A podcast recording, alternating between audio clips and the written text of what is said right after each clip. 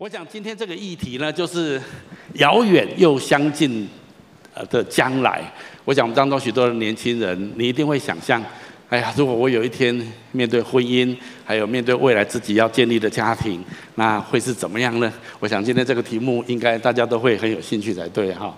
这个开始的时候，先来考一下修哥哈，考 考一下哈。好，这个我们今年结婚几周年？今年结婚哈？几周年？哎，我们是一九八五年结婚的，现在二零二零三十五年，我数学还不错，我们三十五年，哈利路亚。对，正确答案哈。你知道为什么我要考他这个题目吗？有一年就是我们结婚周年的时候，我记得那一天蛮浪漫的，我们走在那个溪头，然后他牵着我的手，很浪漫了哈。然后我问他说：“啊，我们今年结婚几周年？”修哥说：“哦，应该是十七年。”我说：“老公，你忘了吗？我们女儿今年二十四岁了。你知道为什么吗？那一年是教会十七周年庆。”那是我们结婚二十七年，所以我说，哎，你是娶了教会还是娶了我？没办法，所以今天要职业病发发作。今天要先考他一下，好，通过，通过，这样可以。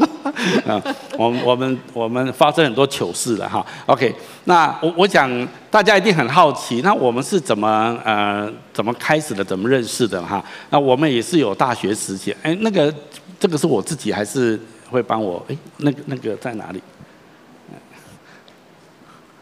还是没有关系，帮我打好了哈。PowerPoint 也可以帮我打下一张哈。好。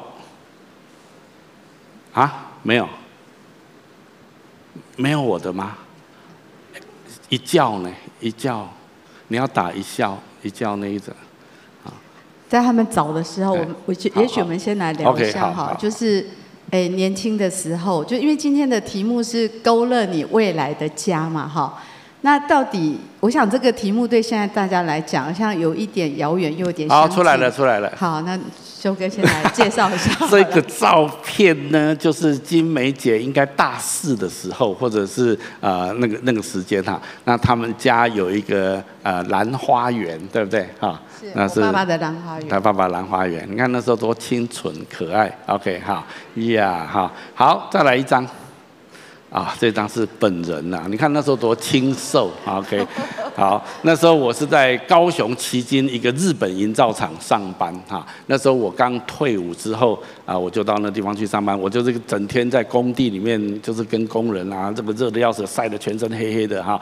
但是我在那地方将近两年的时间，我在高雄工作。那时候我们两个已经开始交往了哈。好，再打一张。啊，那就是以前台中有个叫雅阁花园，不知道大家有没有听过？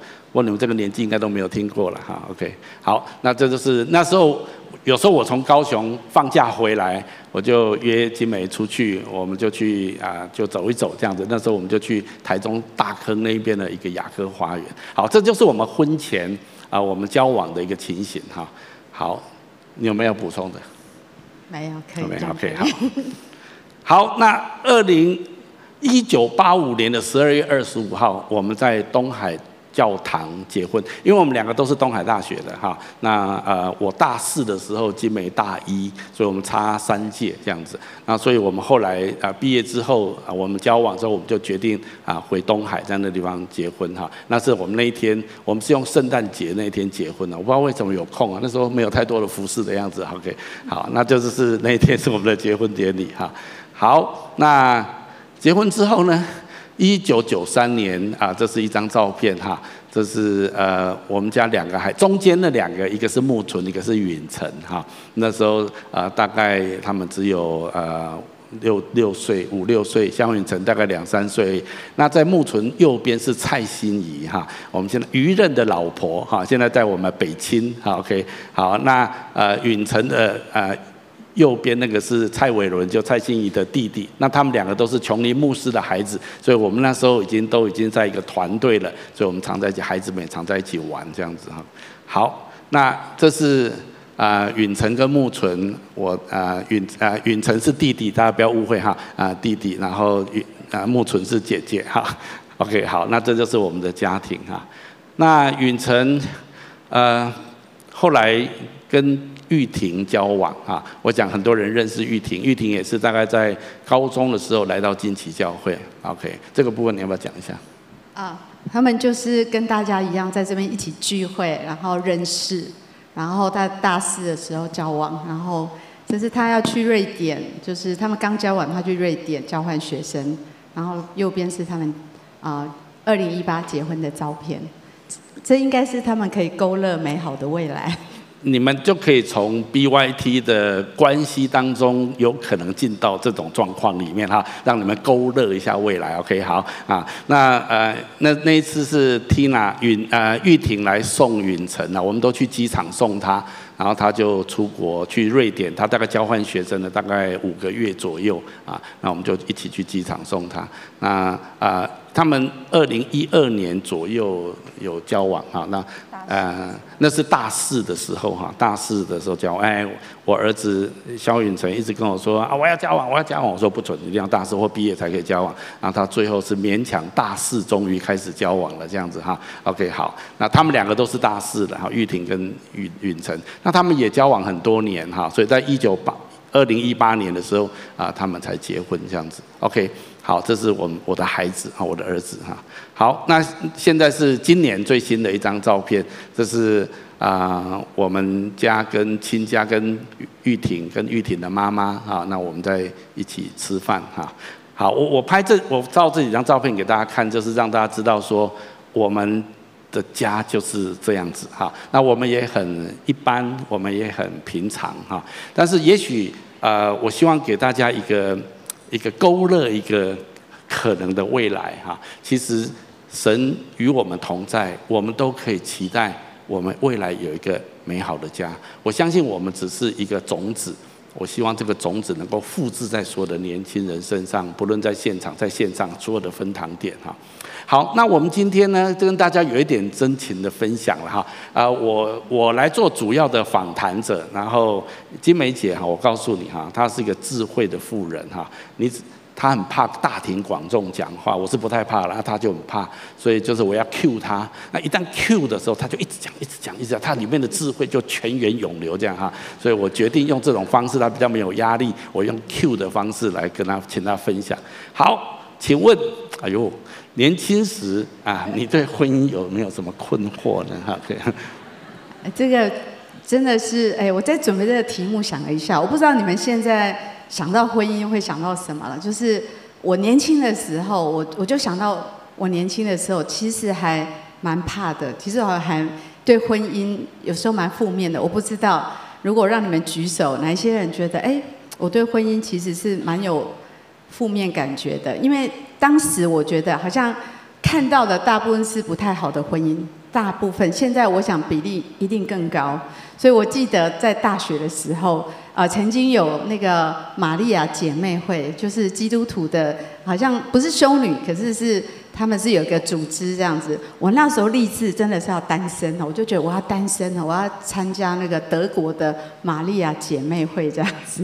但是呢，上帝改变我的想法哈，其实我。那时候一直都在想，我要去参加那个组织这样子，因为我觉得他们的生命很美，然后很沉静这样子。我觉得婚姻，啊、成功率不高。那时候我自己用我的理性，还有用我的眼睛去看我旁边的人，我的亲戚，可能我觉得婚姻好的几率是低的。可是我记得有一天大四的时候，我就站在那个走廊，然后我我祷告晚上的时候，我说上帝到底这个。婚姻是怎么样？很多同学旁边人很多在交往啊，哈，那到底要不要进入婚姻？那时候圣灵用很温柔微小的声音跟我说：“那你觉得婚姻是谁设计的？”然后我就跟神说：“是你呀。”那圣灵就跟我说：“那你为什么这么悲观？”我说：“可是我看到的都不是太好。”然后神就跟我说：“那既然婚姻是我设计的，那你想不想最好的？”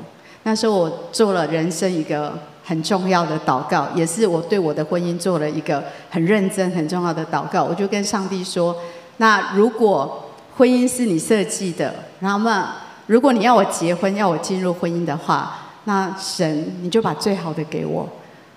除非我的婚姻能够荣耀你，不然我就单身。参加玛利亚姐妹会的时候，我心里的向往这样子。所以呢，呃，我那一天做了一个蛮认真的祷告，我觉得那是一个呃。蛮重要的转折，否则我就心里就想，我准备单身好了，这样子。所以你就找到我了，哈利路亚，对不对？哈。当然事情没有那么简单，对吧？不过这个很重要，祷告是很重要的，对不对？是，真的是蛮重要。所以我想，呃，为什么会有那么多困惑呢？哈，那那当时为什么会有那么多困惑？我很喜欢黄维仁博士讲的一句话，他说，人际关系有两难，哈。那就是跟你亲近就很受伤，可是不跟你亲近又很孤单，对吧？好，那跟跟一个人亲近很容易受伤，但是呢，不跟你亲近又很孤单又很寂寞，这就是人际关系的两难。所以为什么呃在年轻的时候对婚姻有那么多呃困惑？一方面没有看到非常多很好的婚姻，另一方面就是很多内在的恐惧。我我稍微想了一下哈，有一些恐惧在我里面。当时我想，我很怕自己不够好，我很怕自己不够可爱，我很怕自己做不到，然后我很怕爱情的保鲜期太短，很有期限，然后很怕呃过去的失败，有一些恋爱的失败会重蹈覆辙。然后呢，很怕没有能力去爱一个人，然后也很怕就是没有办法给出一种持久的爱，然后也很怕被背叛，然后也很怕未来的婚姻，哦，失败率是很高的，哎，很多恐惧的。所以人为什么会困惑？我觉得是还是会会担心，到底我要不要？到底婚姻是怎么一回事？我觉得是里面有蛮多惧怕在里面。我我相信这样子的困惑跟惧怕。一定不止在你的里面，也在许多人的心里面。我觉得你刚刚讲出几个点，我相信许多人心里面也是会有这样子的困惑。我真的能够拥有一个持久的爱吗？的关系吗？或者我有能力给出爱吗？诸如此类的哈。好，那当你有这些困惑的时候，你你怎么面对？或者你为什么会有这些困惑？你怎么？越过这些困惑跟恐惧，我我觉得那是一个蛮长的旅程哈。现在看起来结果是很清楚的，但是三十五年了，然后再加上大学哈，那真的是蛮漫长的一段时间。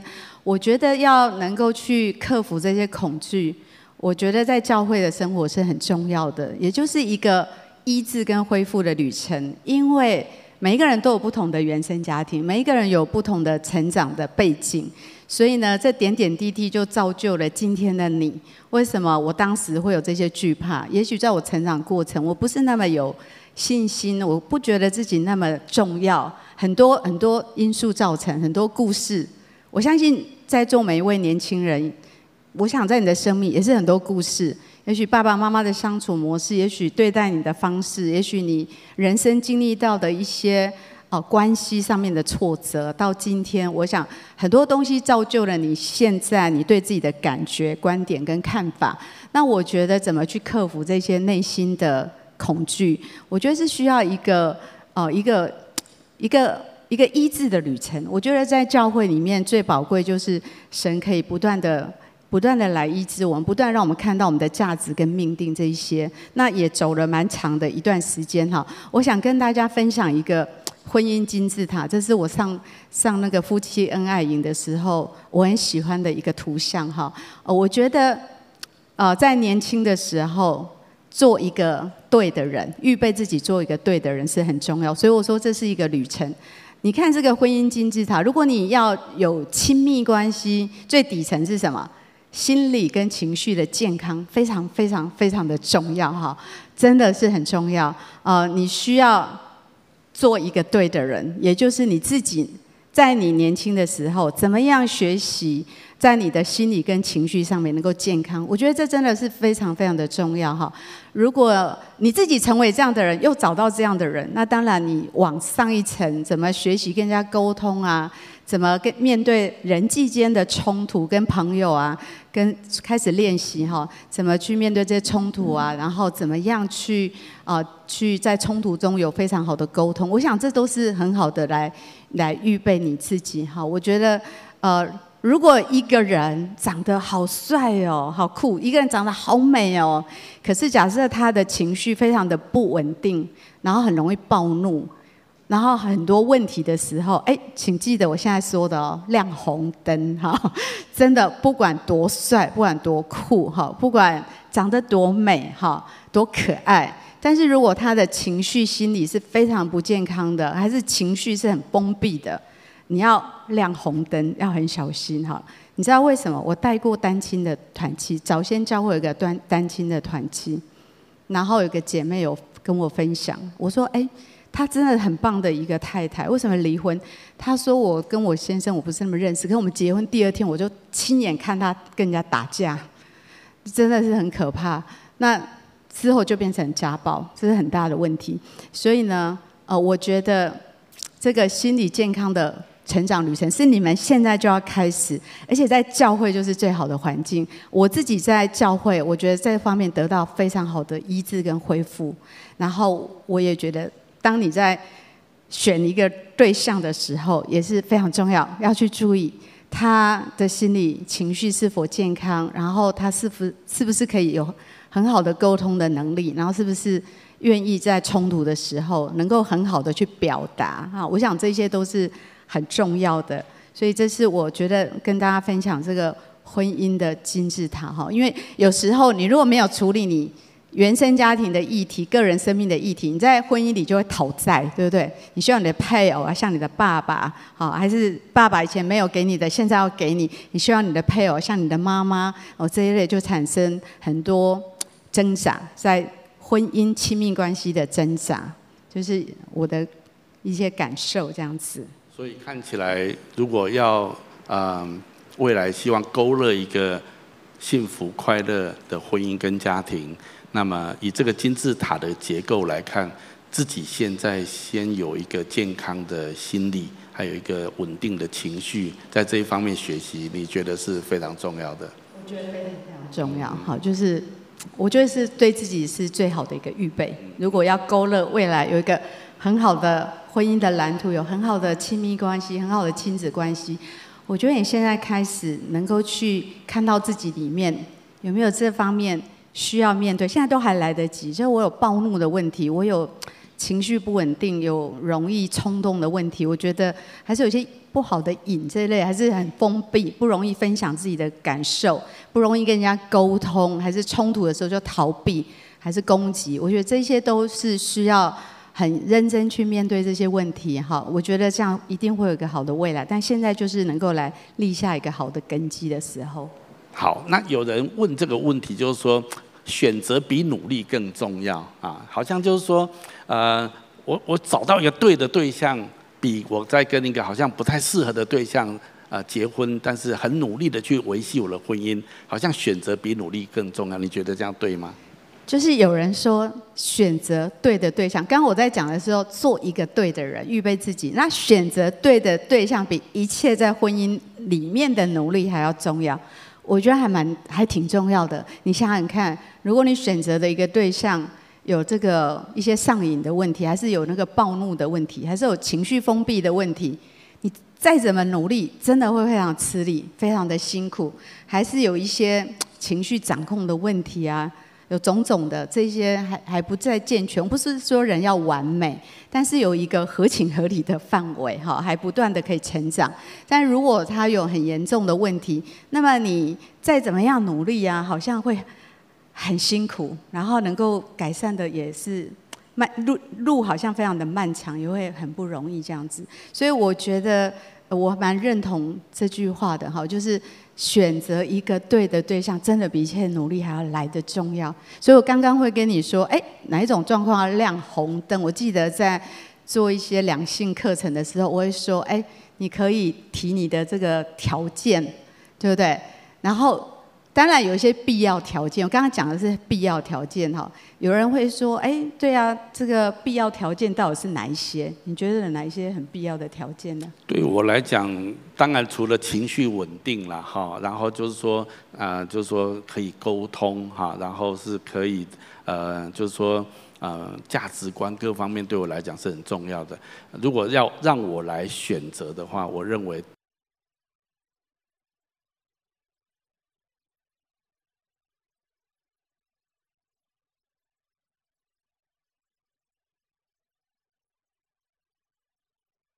他就对我有好感了啦，我跟你说了哈。但是我发现，哎，那你等一下哈，我发现哈，我我会让你很好的说完。我会，那我发现，我知道他对我有好感，可是他不会因为呃服侍，或是因为想要抓到我的注意力而放弃其他的人，或是没有认真的去服侍什么各方面。因为因为我们在我们认识很多年哈。所以我就觉得，哎，这个这个姐妹很吸引我。我我发现，虽然我知道她对我有好感，那我们也是好朋友啊。但是我发现她更爱神啊。那我觉得这就这就很吸引我。所以对我来讲，我觉得一个跟神的关系很好的人，特别是呃一个配偶、一个对象，我觉得这会对我来讲很重要。这是我个人，怎么样？嗯嗯，这个我同意啦哈。修哥每次都说我追他，就没有追他，我等候他，没有追他，等候他。有好感啊！基本上，因为我大学毕业，我我就我考大学，我一考上大学就认识修哥，所以我那放榜就刚好跟他同一个学校，这是有很多呃故事的哈。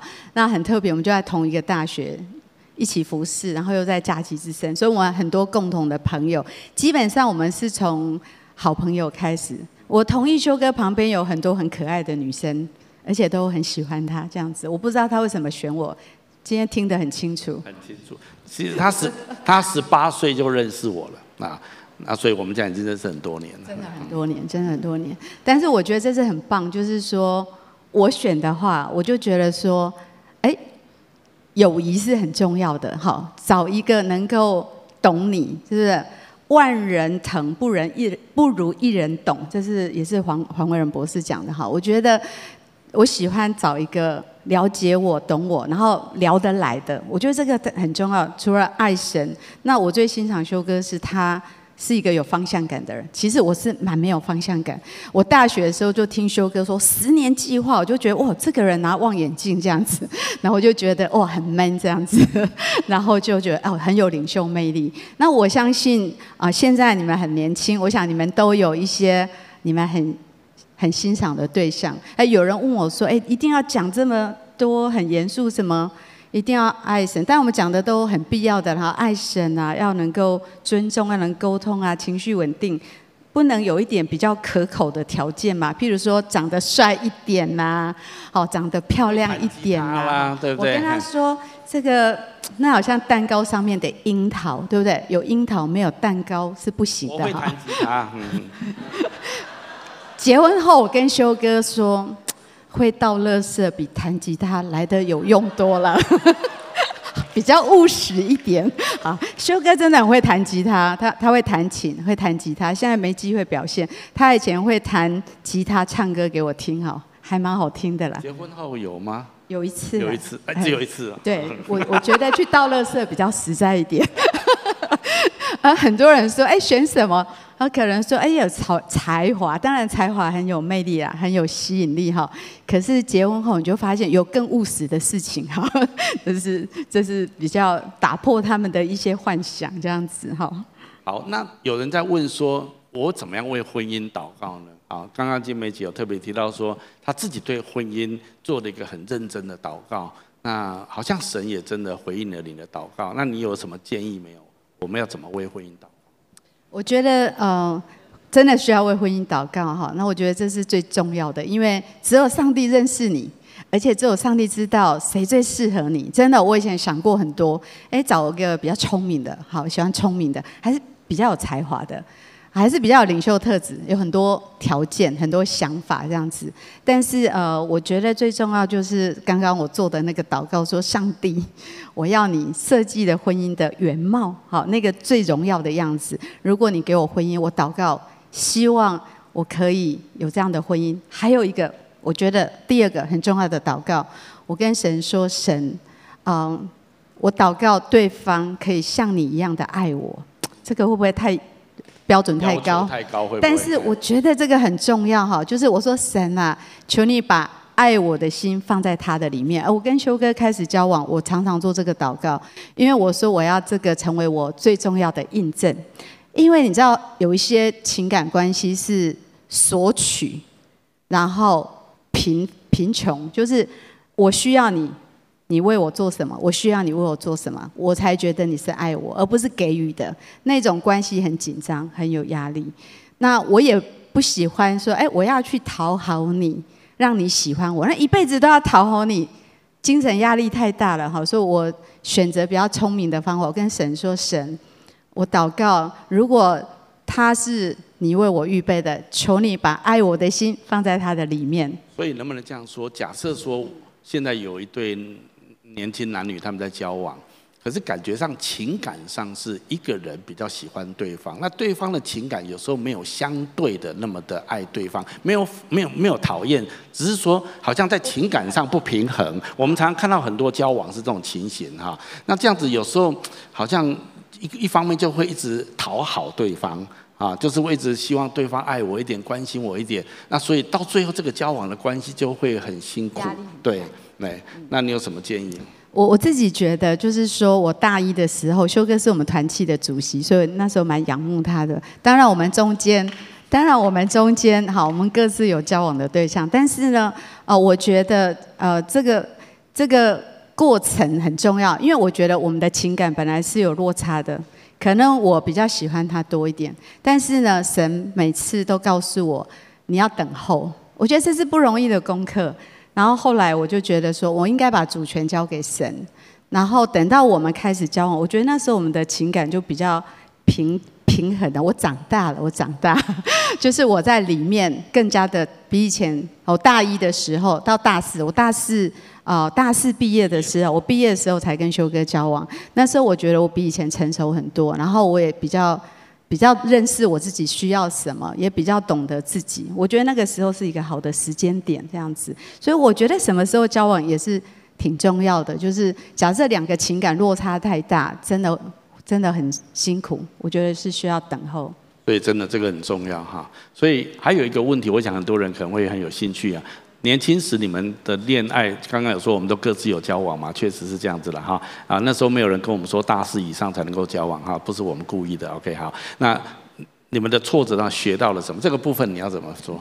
呃，我觉得我们都有一些呃恋爱的经验，然后有失败的经验。我记得以前我的辅导跟我说，如果你有恋爱挫折的经验，你要感谢神。那时候我都听不懂，然后后来我就觉得，哎，挺有道理的哈，因为你还没有很。了解自己，所以呢，可能一开始你可能跟一个人交往，你会看某一个面相吸引你的，可是不一定真的那么合适，所以有可能我刚刚讲说，哎，可能要找一个聪明的啊，找一个爱爱才有才华的，好，这个可能都是还是帅一点的，还是风趣一点的哈，还是说漂亮一点的男生，可能漂亮一点的，可爱一点的。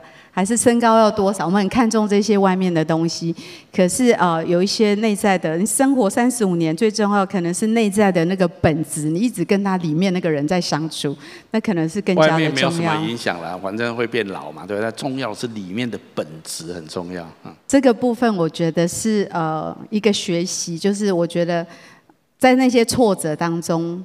我觉得我越来越需要信任神，因为有时候你知道吗？讲真心的，很多时候我们不一定很信任神哦。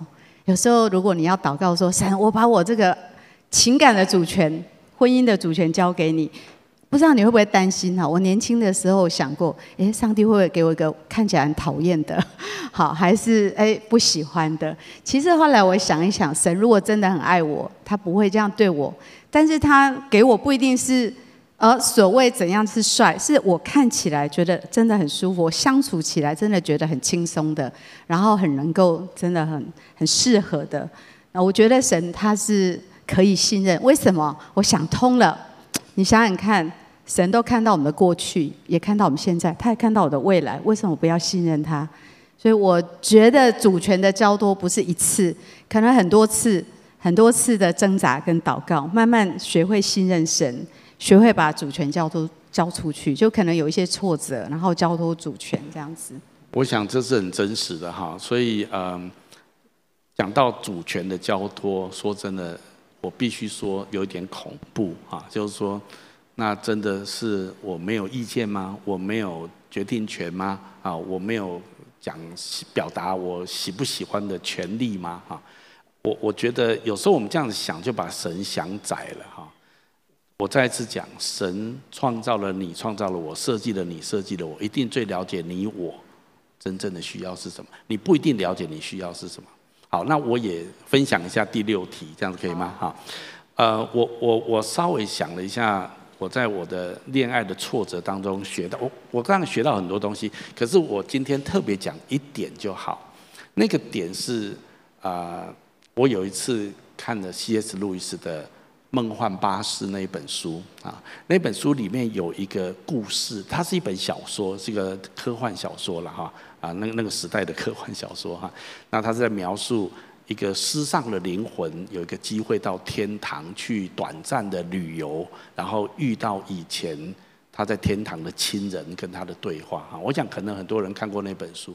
那其中有一段对话是最触动我的心，就是有一个失丧的灵魂幽灵哈，他身上附着一只蜥蜴啊，那这只蜥蜴一直粘在他身上，粘在他肩膀上。他有时候他一直蜥蜴一直讲话，他实在烦死了。他很想把蜥蜴这么叫他闭嘴哈。可是那那那有一个天使就出现在他旁边说：“那你要不要我把这个蜥蜴掐死这样子啊？”他说：“不可以不可以哦，这个虽然他很吵哈，但是但是我我我还是我还是觉得呃他对我很重要这样子啊。但是那个蜥蜴就一直讲话，一直弄他，一直弄他，那他就很痛苦。然后就在那地方，到底我要不要？那那天使一直说：“我帮你，我帮你处理掉这个蜥蜴，好不好？帮你处理掉这个蜥蜴，好不好？”好，长话短说，在很多的挣扎里面，最后这个幽这个幽灵哈，他就说：“好了，那你要拿就赶快把它拿走好了。”啊，那天使就把这只蜥蜴从他的肩膀上拔出来，好像开刀一样把它拔出来，用力的踹在地上，然后用脚踩，那只蜥蜴终于死掉，脱离这个人。然后这个幽灵呢，痛到缩成一股青烟的感觉，就已经很弱了，就快要消失了，就痛到无法忍受的痛哈。那那这一幕没有这样子结束，那个幽灵忽然慢慢慢慢变强大起来，而且本来它像一股青烟一样，它突然变成一个长肌肉，变成一个实体的人，不是一个幽灵了，变成一个可以实体的人了，而且壮大起来成一个非常英俊的人哈。然后他一边流泪很感动，他觉得很谢谢天使帮他开了一个生命的刀这样子哈。这个故事如果到这地方。我就觉得我可以理解，有时候我们生命需要开一个刀，可是故事没有结束。他这个小说继续这样说：那只蜥蜴看起来是死掉了，突然这只蜥蜴也是像幽灵一样，突然变成脚伸长，然后尾巴长出来，鬃毛长出来，后来站起来变变成一只白色的骏马，然后，然后这个。壮实起来的本来是幽灵的这个人，就跃上这匹骏马，谢谢天使之后，他们就往天路的高山直奔。然后这部小说事实上有作者是在旁白，他就应该说怎么会这样子？那只蜥蜴怎么变成变成马？但是他的导师在旁边跟他说：“你不要不要弄错了，不是变成马，是蜥蜴先死掉才变成马。”好。这是一个那次那那段时候我看这个小说哈，给我一个很深的触动哈。我发现在我生命里面对婚姻对情感，我有一些执着，或者我觉得我有一些的信念，我觉得非怎么样不可。可是我知道我常被这个执着跟信念，或者我生命当中有一种一种，我觉得这个东西就是我的一部分。但是我知道这个东西如果不被处理掉，我是没有办法健康的面对我的情感跟亲密关系。可是我觉得要处理到那个东西对我来讲很痛苦，可能是我前一段的感感情，可能是我对婚姻的一种看法，可能是我自己坚持爱情应该是怎样才对的一种既定的认知。那我觉得那个东西好像需要死掉，然后当那个东西我愿意交给神处理掉它之后，那些东西会转化成一匹帮助我走天路的骏马。我我不好意思说，我常常觉得金妹姐很像那匹骏马，对我来讲啊。我不是说他被我利用，不是，那我也是他的骏马啊，彼此哈。但是如果我没有处理掉我生命当中一些我很我很与生俱来对情感的看法，或者是对过去伤痛的一种依附，我觉得我很难进入真正神为我预备的情感。所以当我知道那个真理之后，我处理了大概两三年我的生命的状况之后，我才跟金梅姐交往。我觉得那对我来讲是一个很重要的学习。坦白讲，一句话就是要把主权交给神。我们对于婚姻都有很多我们的想法，我们对感情，什么叫恋爱，什么叫婚姻，我们都有我们自己很多的想象。可是那真的是最重要的吗？那是真的真理吗？有时候很需要把它允许神开一个刀，让它死掉，然后在你里面的生命才会壮大起来。然后神会把适当的人带到你的生命来，这是我的体会。对，所以我觉得在对的时间也是很重要，对的人在对的时间哈也是非常重要。我觉得如果我太早跟修哥交往的话，可能是一个牺牲品哈，因为他自己还没准备好，可能我也没有准备好，所以我觉得是在对的时间，我们比较了解、认识自己，也处理掉我们自己生命当中在亲密关系里面可能会很影响的问题。然后当我们在一起，我觉得是好的时间。他大一刚考上东海历史系的时候，那时候是东海建筑系四年级，啊，我们在假期之争都一起服侍，我也知道，其实我们彼此有一些好感啊，我也知道他对我有一点好感啊，哈，但是我没有去发展这段情感，他也没有去发展，啊，那如果那时候我们真的发展起来，我们假设他大一我大四，我们就交往，我们今天绝对不会在一起的。我我以以我那时候的心理状态啊，我真的觉得是这样子，所以我还是觉得，为什么我常说。不要太年轻就交往啊，那当然我再次说，这不是律法，好不好？OK，他说修哥规定，没有没有没有，我只是建议、劝勉、建议。鼓励啊，这样可不可以？好，OK，好，好。那当然，如果你已经啊交往上，那就没办法，那就是让 leader 来遮盖，好好学习没有关系。好，不是说这样就是犯罪，没有没有这样的意思。只是如果可以的话，让自己的生命更加的清楚，知道自己要什么，情感更加的成熟跟稳定之后，那么你会更有效的进入感情，甚至未来的婚姻哈。好，那啊这里面学到哈，刚刚有提到，把它整理一下哈。做对的人啊，做对的自己，选对的人。OK，请问什么？做对的自己，选对的人哈。对的人，我们刚刚有稍微讨论过了啦哈。啊，那那自己要先做对的自己，这个比较重要。OK，好，那最后可能还有一两题。哎呦，怎么又来了？OK，好，这三十五年的婚姻啊，我们今年三十五周年，我没有讲错。OK，好，三十五年的婚姻，神成就了什么？你会怎么回答？我觉得有一点最重要，其实人都不完美，所以我觉得最重要的是要不断的自我成长。那我觉得最棒的是这三十五年，我们我们是最好的。我觉得如果打电动，我们就最好的 team 哈，最好的 team，一起打天下这样。呃，我们有很好的革命情感，我觉得这是最棒的。然后看到孩子的成长，然后看到。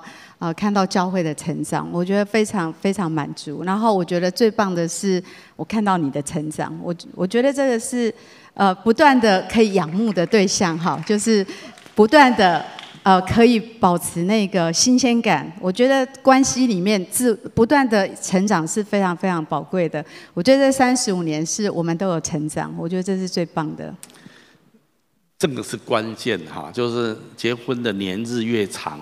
其实你说年轻时候的那个美貌啦，那种呃呃激情啊，其实说真的，到最后都会有一个一个过一个节点哈。到最后能够彼此继续的能够有很好的关系，然后彼此仍然有吸引。像刚刚金梅说的，就是你的成长。哎，今天的金梅姐跟大学的金梅姐哈，都是差差呃很不一样哈。真的很不一样。成长太多了哈。那所以我也我也觉得很好奇哈。然后你知道吗？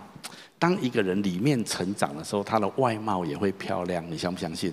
啊，这这是很真实的哦。啊，呃，我不否认金梅姐在我们年轻大学时候，我旁边还有很多很漂亮的女生哈。我同意她不是最漂亮的那一个哈，但是她是最吸引我的那一个，这样可以吧？啊，但是呢，现在这个年纪过来，我我必须说，我还是觉得她现在是所有的那时候女生当中最漂亮的，因为因为我觉得他的生命是很很吸引人的。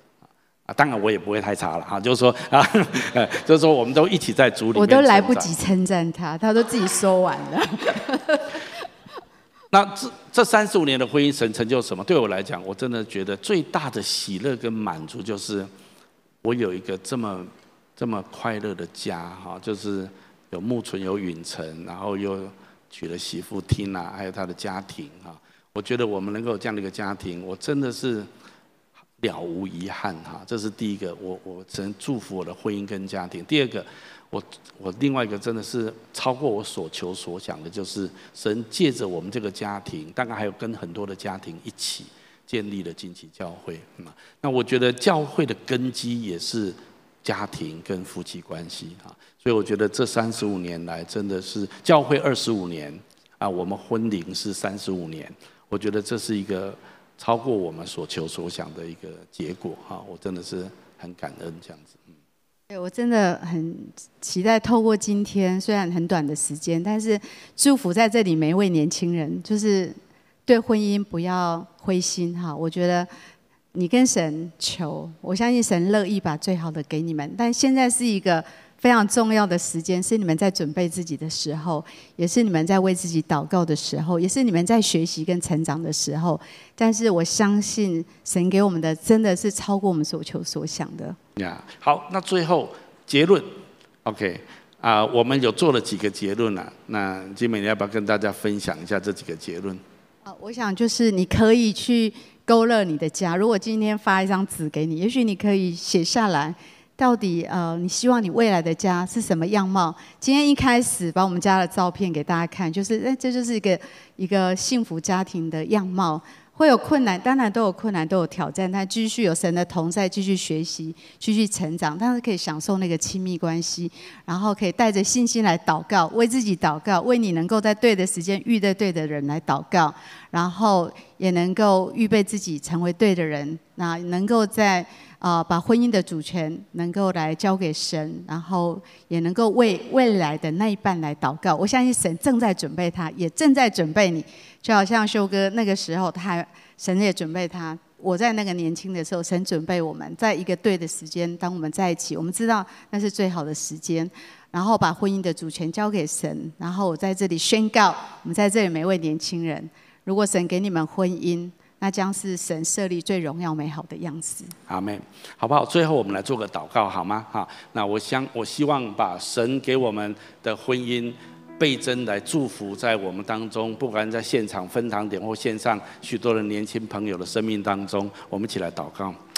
阿爸父神，我们同心合意来到你面前，谢谢你让孩子跟金梅，我们能够建立这三十五年的婚姻跟家庭，有经历你丰盛的恩典。主是，我们是那么的平凡不配的人，主，但是你竟然这样子的恩待我们。主，我今天宣告，把你放在我们婚姻家庭身上的祝福，要倍增的倾倒祝福，在我们所有的年轻弟兄姐妹的生命当中，不论在现场的、在线上的、在所有分堂点的，今天新。中渴慕、羡慕，说我也要领受这样的祝福的人，主，我都求你加倍的把我们的恩高跟祝福倾倒在他们的生命当中。我宣告这样的恩典满满的临到在每一位身上。祷告、宣告、祝福，奉耶稣基督的名，阿门。